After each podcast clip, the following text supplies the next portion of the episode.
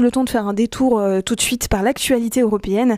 Et c'est avec vous, Olivier Singer. Bonjour Olivier. Bonjour Bénédicte. Bah alors la Commission européenne a présenté le 22 mars une nouvelle législation qui vise à s'attaquer au greenwashing.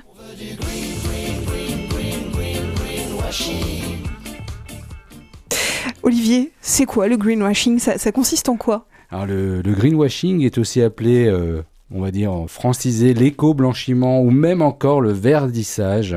C'est un terme qui est apparu à la fin des années 70 quand les consommateurs ont commencé à se rendre compte que certaines industries détruisaient la nature et qu'il fallait prendre soin de notre environnement. Il est aujourd'hui fréquemment utilisé dans les médias, mais aussi sur les réseaux sociaux ou par les influenceurs. Greenwashing, c'est une contraction du terme whitewashing, blanchir ou dissimuler en anglais, et du terme green, la couleur verte, mais au sens environnemental. Pour l'ADEME, l'agence de la transition écologique, le greenwashing consiste pour une entreprise à orienter ses actions de marketing et sa communication auprès du public en utilisant l'argument écologique de manière trompeuse pour notamment améliorer son image et celle du produit. C'est notamment l'utilisation d'arguments verts dans les publicités afin de présenter un produit comme le plus durable, plus durable qu'il ne l'est réellement, c'est du greenwashing. Cette pratique est à la fois trompeuse pour les clients, mais aussi déloyale pour les entreprises qui s'efforcent véritablement d'améliorer leur performance environnementale. Olivier, est-ce que vous avez des exemples du coup à nous donner? Alors on trouve du greenwashing dans quasiment tous les secteurs, la mode, les cosmétiques, les produits de nettoyage l'agroalimentaire, l'automobile, voire les banques. Le greenwashing peut consister en l'utilisation de la couleur verte pour faire croire au caractère naturel du produit. Il y a aussi l'utilisation de photos de paysages, de nature, de forêts de plantes qu'on va retrouver sur certains emballages. Le, greenwashing peut aussi se caractériser par l'utilisation d'un champ lexical assez vague, trompeur, comme un parfum avec des extraits naturels, fraîcheur naturelle, écologique, qui peut laisser croire que le produit est sain et respectueux de la nature et sans, sans en apporter la preuve.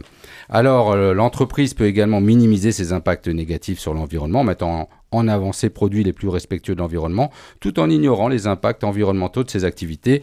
On a beaucoup reproché ce type de greenwashing à Total, par exemple, voire à, EDF. En 2020, la Commission européenne avait analysé 150 allégations de type emballage composé de plastique recyclé ou émissions de carbone neutre ou empreinte climatique réduite qui figuraient sur des emballages ou des publicités.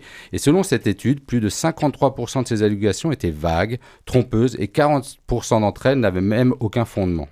Dès lors, euh, qu'a prévu la Commission européenne pour lutter contre le, greenwashing? Alors avec cette proposition, la Commission européenne entend désormais interdire toute affirmation qui ne serait pas soutenue par des bases factuelles et scientifiques accessible via un QR code ou un site internet. Les États devront veiller à ce que les allégations écologiques soient justifiées par des preuves scientifiques largement reconnues et identifier tous les impacts significatifs pour euh, l'environnement. Dans le viseur de la Commission européenne, il y a également la grande variété des labels verts. L'Union en a dénombre près de 230 différents. Tous ces labels perdent les consommateurs et suscitent au final un scepticisme total euh, général. Pour éviter la prolifération de nouveaux labels et conforter la confiance dans les labels existants, la Commission européenne propose de renforcer les contrôles par des vérificateurs indépendants. La création de nouveaux labels ne seront autorisés que s'ils garantissent un niveau d'ambition environnementale supérieur au système existant tel que l'écolabel de l'Union européenne. Avec les nouvelles règles, ce serait près de la moitié des labels actuels qui pourraient disparaître. Mais si globalement ce texte est bien accueilli, certaines ONG auraient souhaité qu'il aille plus loin en interdisant notamment l'étiquetage controversé neutre en carbone. C'est désormais donc aux États, puisqu'on est à la phase de la proposition par la Commission, ce sera aux États membres et au Parlement européen de trouver un accord sur le texte afin de donner l'assurance, cette fois-ci aux consommateurs, que les produits vendus comme écologiques le sont véritablement.